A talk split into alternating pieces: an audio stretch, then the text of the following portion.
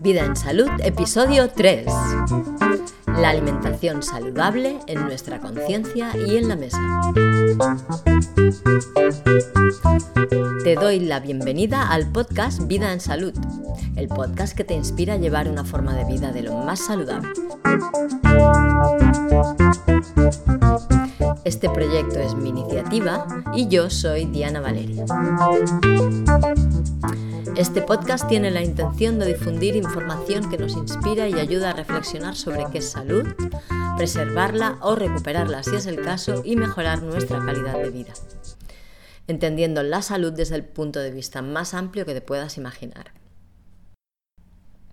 Para mí, tu salud incluye tu entorno y tu interior tu familia, tus relaciones, tu trabajo, la sociedad en que vives, tu religión o prácticas espirituales, tu alimentación, tus vecinos, tu comunidad, tus creencias, estudios, tus sentimientos y emociones, tu forma de pensar, las limitaciones con que te encuentras, tu economía y finanzas, el ambiente político de tu país y tu tendencia política personal, tu cultura, el aire que respiras, tus amigos y enemigos, tus estudios, tus hobbies, tu capacitación, tus aversiones, tus elecciones, tu pareja, tus hijos, en fin, todo aquello con lo que de una manera o de otra mantienes contacto.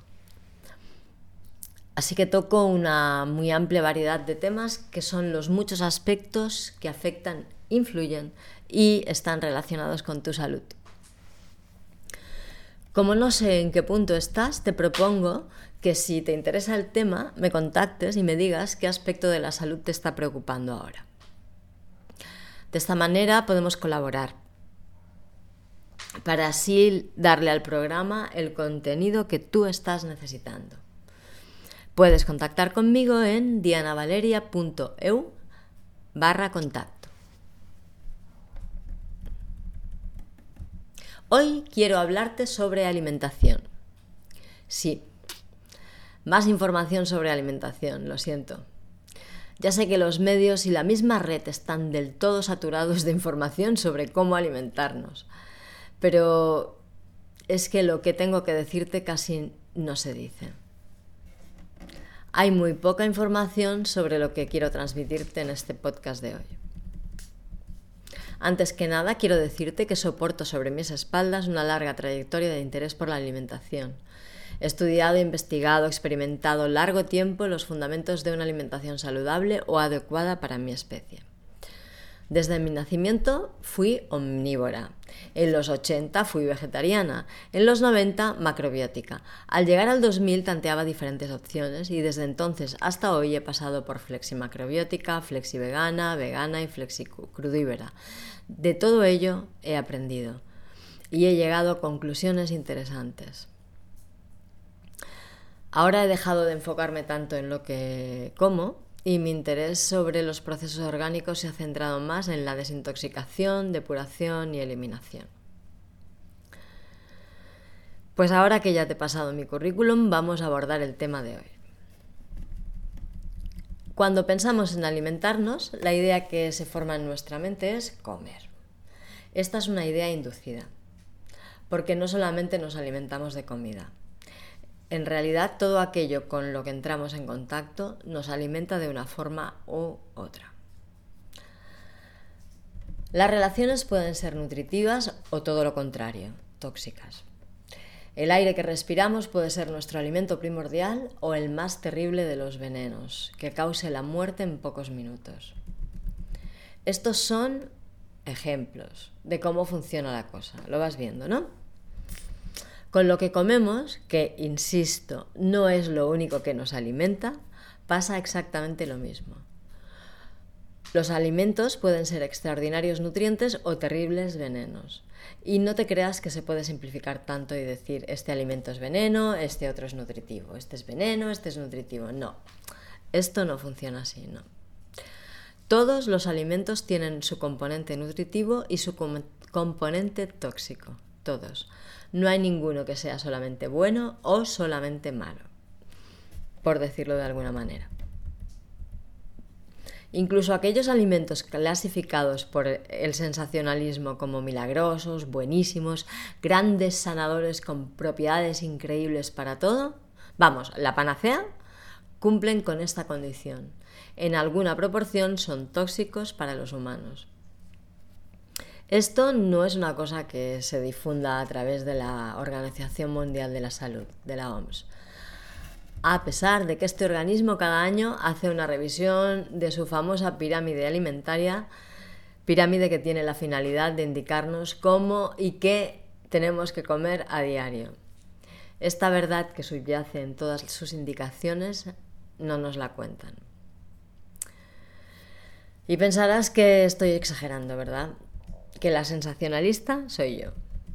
Pues mira, invito a que cualquier experto en nutrición, doctor en medicina o lo que sea que se considere que tiene autoridad en el tema, a que desmienta con pruebas empíricas lo que digo. Ahí queda eso. Realmente la posibilidad más noble en cuanto a esto es la de documentarte y reflexionar sobre ello. Volviendo a la pirámide de la OMS y a la OMS misma, quiero avanzar algo sobre esta organización gubernamental no te dice la verdad. No está a favor de tus intereses ni de tu salud. Esto es algo que vamos a ir viendo y va a quedar ampliamente demostrado a lo largo de los capítulos de este programa. Bueno, pues en esta famada pirámide alimentaria se transmite que los seres humanos somos omnívoros y que, en todo caso, nuestra dieta ha de ser muy variada y contener de todo. Y yo te aseguro que seguir estas indicaciones es el método más seguro para debilitar seriamente tu salud. No somos omnívoros y las mezclas nos sientan realmente mal, aunque nos hayamos acostumbrado a ellas. Para la mayoría de nosotros, una digestión pesada y difícil es una digestión normal. Y la empezamos a sentir como anormal cuando traspasamos los límites de tolerancia pero en ese momento nuestro sistema digestivo ya está tocado y el médico nos indica que necesitamos por lo menos un tratamiento como mínimo, si no algo mm, más severo, no. Pues yo intuyo que este tratamiento es el objetivo de toda la información que se distribuye sobre alimentación. O dicho de otro modo, para que se entienda de otra manera, creo que es muy probable que la información falsa y tergiversada que se está haciendo pública en lo referente a la alimentación esté destinada a que más pronto o más tarde necesites un tratamiento médico. Ahí le dejo. Es una hipótesis, pero es un buen punto para iniciar una reflexión sobre qué preceptos nos impulsan a alimentarnos como lo hacemos. Y es que estas premisas de la OMS están fuertemente implementadas en el subconsciente colectivo. Tanto es así que incluso quienes optan o optamos por dietas sanas, mediterráneas, vegetarianas, macrobióticas, veganas, la que sea, que hay muchas, todas llevan implícitas las premisas de que hay alimentos buenos y alimentos malos y de que hay que comer muy variado. ¿Y crees que se han podido hacer investigaciones científicas suficientemente rigurosas para poder afirmar qué necesita nuestro organismo? ¿Tú lo crees? Pues la verdad es que lo que sucede dentro del cuerpo humano en vida sigue siendo un misterio. Por más burradas, porque son verdaderas burradas, que se han inventado para intentar registrar datos sobre el funcionamiento de la vida orgánica, ningún científico puede asegurar qué pasa dentro de un organismo vivo. Un organismo vivo no se puede ver por dentro porque el mero hecho de investigarlo implica una alteración en las dinámicas de la vida. Y lo único que se han podido investigar a fondo es el cuerpo inerte y sin vida de los cadáveres. Por eso sabemos mucha anatomía, pero de fisiología andamos un poquito peor. Y de química orgánica, así asa. Y ya no te digo cuando entramos en otro tipo de procesos, por ejemplo, neuronales. Es más complejo todavía, ¿no? En fin, el caso es que ningún laboratorio en ningún laboratorio, perdona, se han podido recrear las condiciones idénticas a las de un organismo vivo. Y es porque se desconocen los procesos que éste lleva a cabo en realidad. Todo lo que se supone que sabemos no son más que hipótesis que pueden ser desmentidas por un nuevo descubrimiento que nos dará una nueva visión incompleta y parcial de cómo la vida se mantiene a sí misma en nuestros cuerpos. Así que cualquier información que se haga sobre nuestras necesidades es transitoria. Cualquier afirmación que se haga sobre qué es bueno o malo para nosotros para favorecer el proceso de la vida y por tanto la salud puede ser desmentido y considerado un factor de enfermedad en un futuro inmediato además. Por ponerte un ejemplo, te voy a explicar una anécdota verídica un equipo de médicos de varios países europeos especializados en oncología consiguió una subvención para hacer una investigación muy completa sobre los factores de la dieta que más influían sobre el desarrollo del cáncer en las sociedades del primer mundo. Este estudio iluminó algunos factores desencadenantes del cáncer que pueden ser regulados, por decirlo de alguna manera, con la dieta. Uno de los descubrimientos fue que los alimentos cocinados a la plancha eran muy tóxicos. Esto es así debido a, que eh, sufren una transformación, o sea, las grasas de los alimentos sufren una transformación cuando se someten a altas temperaturas. En ese momento se convierten en ácidos grasos transaturados, que son más comúnmente conocidos como grasas trans.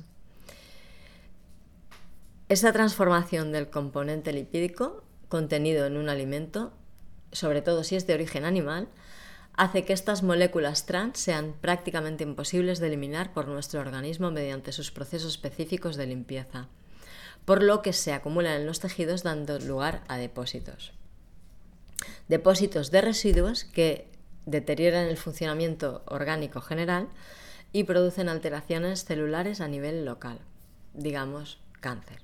Mm. Y ahora dime, ¿cuántas veces has oído decir a un profesional de la medicina o de la nutrición o has leído en un medio de comunicación acreditado que para bajar peso o bajar un índice considerado alto de colesterol hay que comer carne y pescado a la plancha? Pues bueno, ya me has entendido, ¿verdad? Con esto te lo he dicho todo, no hace falta insistir. A buen entendedor, pocas palabras le bastan, decía mi amada abuela. Y no creas que este es el único mito sobre alimentación sostenido por la ciencia que se ha desmontado, porque generalmente no se le da mucho bombo a este tipo de informaciones que desmienten lo que ha sido inducido con tanto esmero en el subconsciente de todos y cada uno de nosotros. Yo no voy a hablar más sobre esto, solo quiero abrir esta reflexión para entrar en el debate, debate al que te invito a participar. En los próximos episodios podemos ir aprofundizando sobre estas y otras cuestiones referentes a la alimentación humana.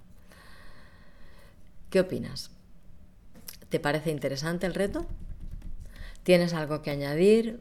Más información que puede ser útil, que puede ser útil para el debate. ¿Te parece muy descabellado lo que digo?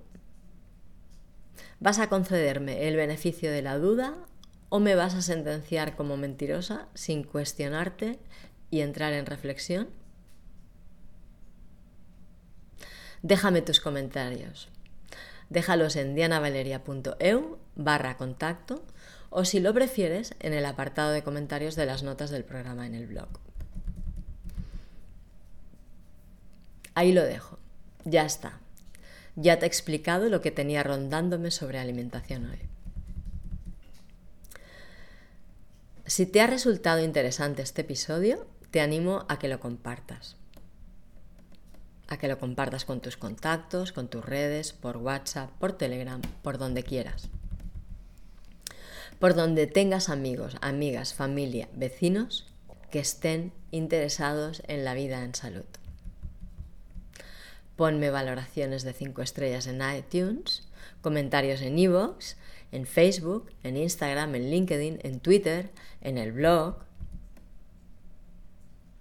Y como todavía no hemos establecido una periodicidad y las emisiones no serán regulares, mi recomendación es que en esta primera fase te suscribas al podcast. Puedes hacerlo desde la plataforma que te resulte más cómoda. Si me estás escuchando desde iTunes, pues suscríbete en iTunes. Si estás en iVoox, pues desde iVoox. Si me escuchas desde Facebook, Instagram, LinkedIn o Twitter, puedes entrar en mi web y, suscribir, perdona, y suscribirte desde el formulario de suscripción dianavaleria.eu barra suscripción. O si eres amante de Telegram, también puedes suscribirte al canal de Telegram, que es telegram.me barra diana3valeria. Muchas, muchas gracias por escucharme. Gracias por acompañarme en este viaje en el que nos proponemos mejorar un poquito el mundo en que vivimos, aportando mayor calidad de vida a las personas que componemos esta amada humanidad. Gracias también a Kid Flux por cederme las fantásticas melodías que animan la cabecera y el final de cada programa. Son creación suya y me parecen a mí geniales. Kid Flux es un gran músico internacionalmente reconocido. Ha formado parte de bandas de jazz muy destacadas y mundialmente conocidas.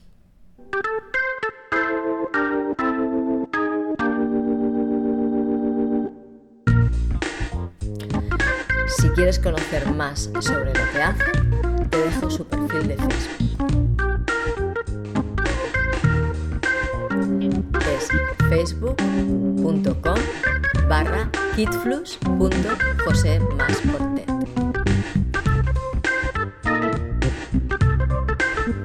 Y recuerda, comenta en el apartado de comentarios, contáctame y cuéntame de ti. Pídeme lo que necesites, mantente en contacto.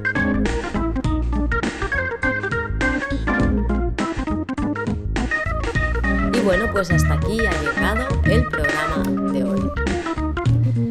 Sé que he sido un poco terrorista tocando el tema de la alimentación en estos términos, pero es el fruto de las reflexiones que he hecho a lo largo de más de 30 años. Tiempo en que he llegado a las conclusiones que he empezado a compartirte y que te voy a seguir compartiendo.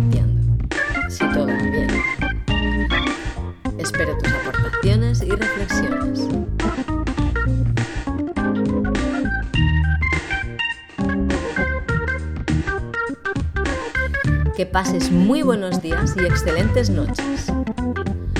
Hasta la próxima.